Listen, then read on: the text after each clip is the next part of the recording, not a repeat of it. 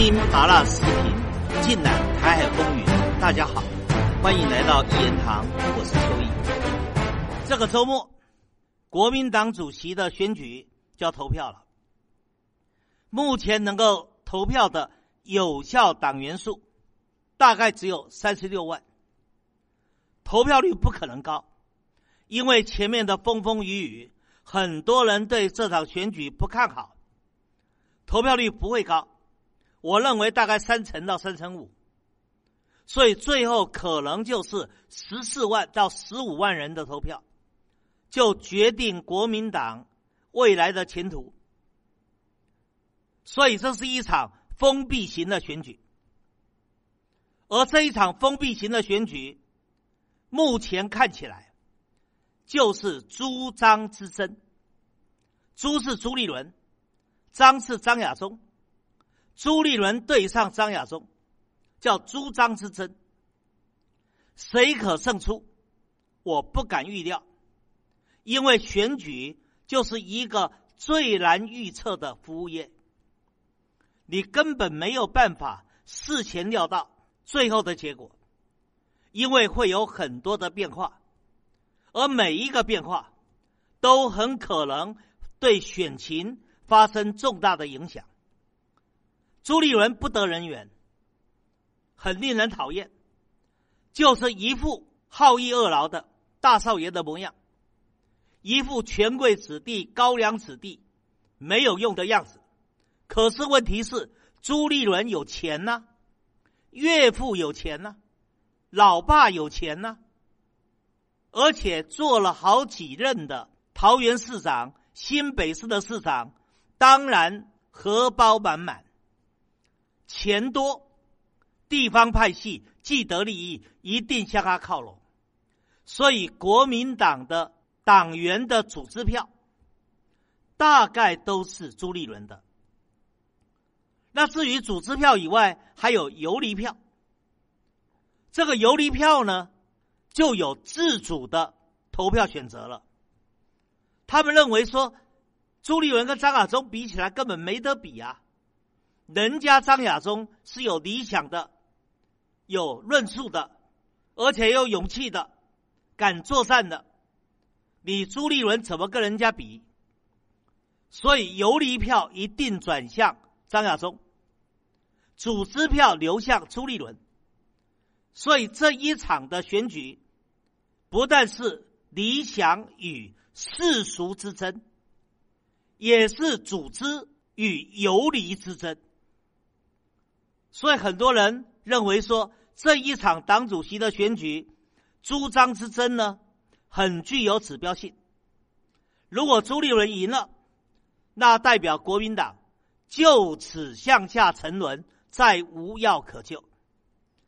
那如果张亚中赢了，那国民党或者还有改革的希望。那朱张之争里面。有哪些重要的关键的争点？就争议点呢？我认为大概有五个，我来提出来帮大家做解说。第一个争议点就是来自台湾未来的走向，应该回归祖国的怀抱，而且努力促成和平统一的局面，还是？继续抱着美国的大腿，做美国消耗中国大陆、遏制中国大陆、打击中国大陆、骚扰中国大陆的旗子、马前卒、急先锋。台湾要怎么做？以目前蔡英文的做法，叫做亲美抗中，而朱立伦提的叫亲美合中。但是他的亲美合中也只是一句口号啊，因为张亚中曾经提出的惊天疑问，引用维基解密的资料，朱立伦跟杨书记之间的秘密对话，质疑过朱立伦，你是不是美国部建在台湾的县民？朱立伦不敢回答。不但不敢回答，还启动了一连串的毁章计划。不让张亚中有话语权，明显做贼心虚。所以，朱立伦的亲美不但只是亲美，而且是美国的重要的县民。在这种情况之下，当中美大国博弈白热化的时候，他怎么可能能够得到大陆的信任与支持？他如何合中呢？如果中美是伙伴关系，那亲美合中可以并存；如果中美之间是大国博弈，而且博弈到白热化，你如何亲美又合中呢？你总要选边吧？朱立伦选的边就美国啊！你选边选了美国，要做美国的狗腿子，你还怎么合中呢？啊，张亚中就不一样了。张亚中至少他是坚持两岸之间是一个中国的，台湾人就是中国人，两岸最后要走向和平统一的。所以张亚中标标准准，他不亲美的，要他站队，他一定站在中国这一边，他不会选择站队美国。这是两个人在路线上根本的差别，而这个差别在张亚中的今天一问里面，巧妙的已经把它给披露出来了。朱张之争的第二个重要的焦点，张亚中曾经说，他做了党主席，要扫除掉国民党里面的李登辉的遗毒。两千年以前，李登辉是国民党主席，做了十二年。两千年，李登辉被扫地出门。可是李登辉在国民党里留的余孽可是众多啊！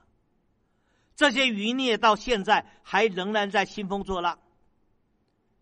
有些余孽投靠了马英九，有些余孽后来投靠了朱立伦，现在也投靠了江启臣。所以，李登辉的余孽在国民党里是遍布核心、遍布要津。在张亚中的今天三问里面，不就问到了吗？二零一五年的五月，朱立伦实为国民党的主席，率团到大陆参加国共论坛，紧接着到上海，在复旦大学做演讲。当时复旦大学。以及上海的统战部门希望朱立伦用的头衔叫做“中国国民党主席朱立伦与青年有约”。这样的称谓、这样的看板是模仿二零零五年连战破冰之旅到北大演讲所用的背板。当时连战的头衔叫做。中国国民党主席连战在北京大学的演讲会，所以朱立伦用“中国国民党主席朱立伦与复旦大学青年有约”，非常完美啊。可是朱立伦有意见了，他说他坚持拿掉“中国”两个字。这时候主办单位就觉得纳闷了。为什么拿掉中国呢？拿掉中国不就去中国化了吗？那不是迎合了在台湾所谓的台独的路线了吗？那不就是李登辉路线了吗？可是因为朱立伦的坚持，最后决定就不要有中国国民党了，也不用国民党了。就单独写朱立伦与上海复旦青年有约，这就是二零一五年五月朱立伦在上海复旦大学演讲的往事。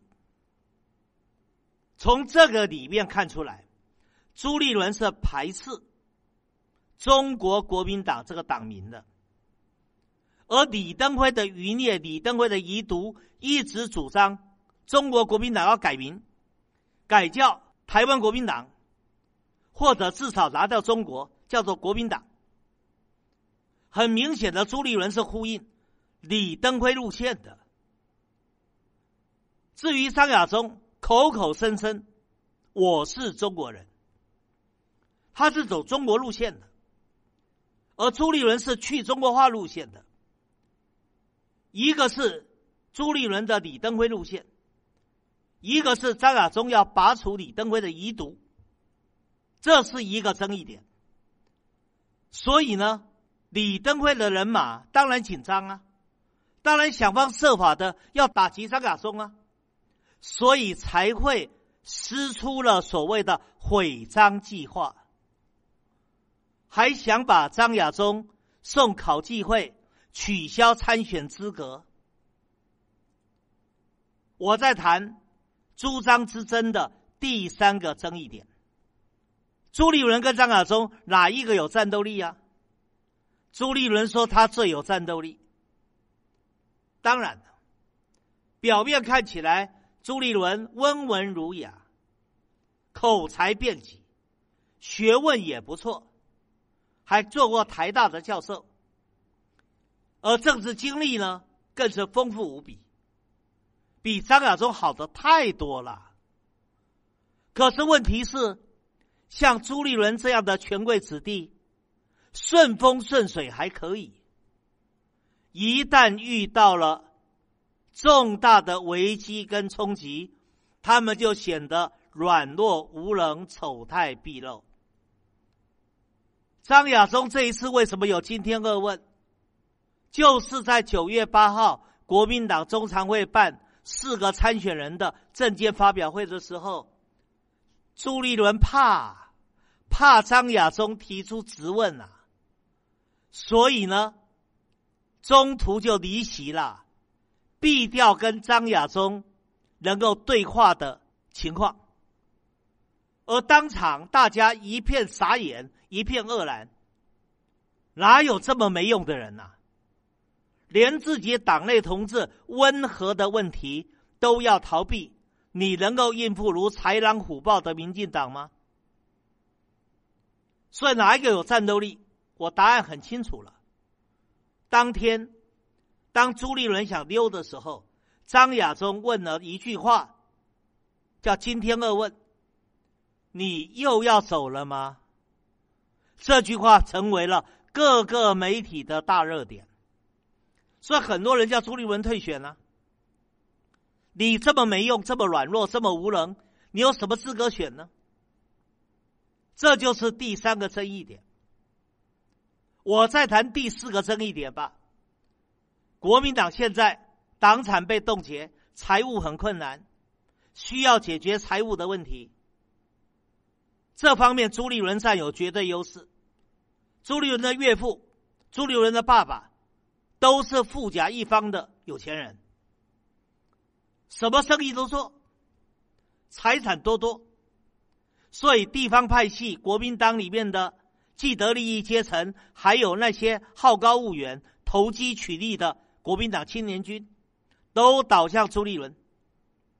而张亚中呢，穷得不得了，就是个穷教授，而尽管穷。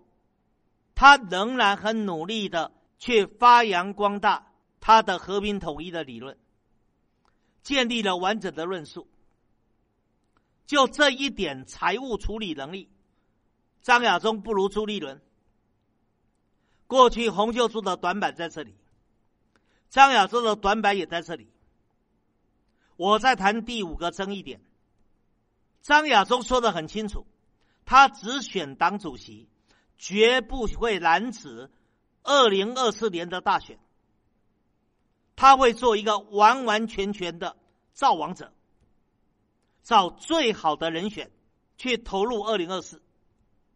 而朱立伦不一样了，项庄舞剑，意在沛公，国民党主席哪是可以满足他胃口的？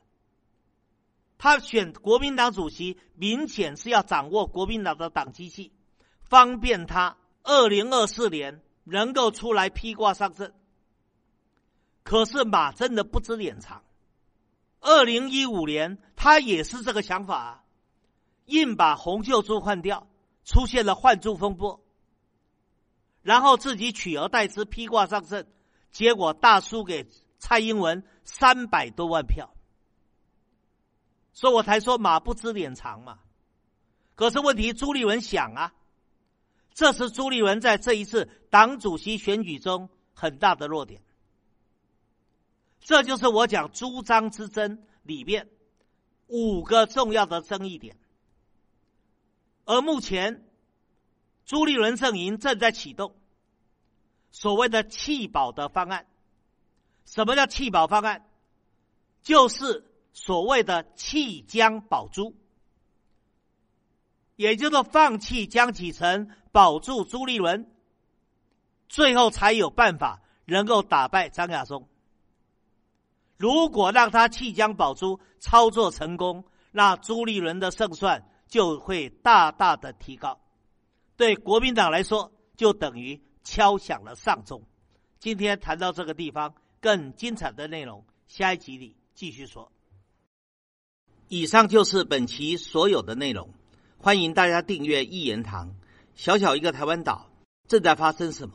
台海热点，社会万象，你想听什么？欢迎留言告诉我。下期咱们不见不散。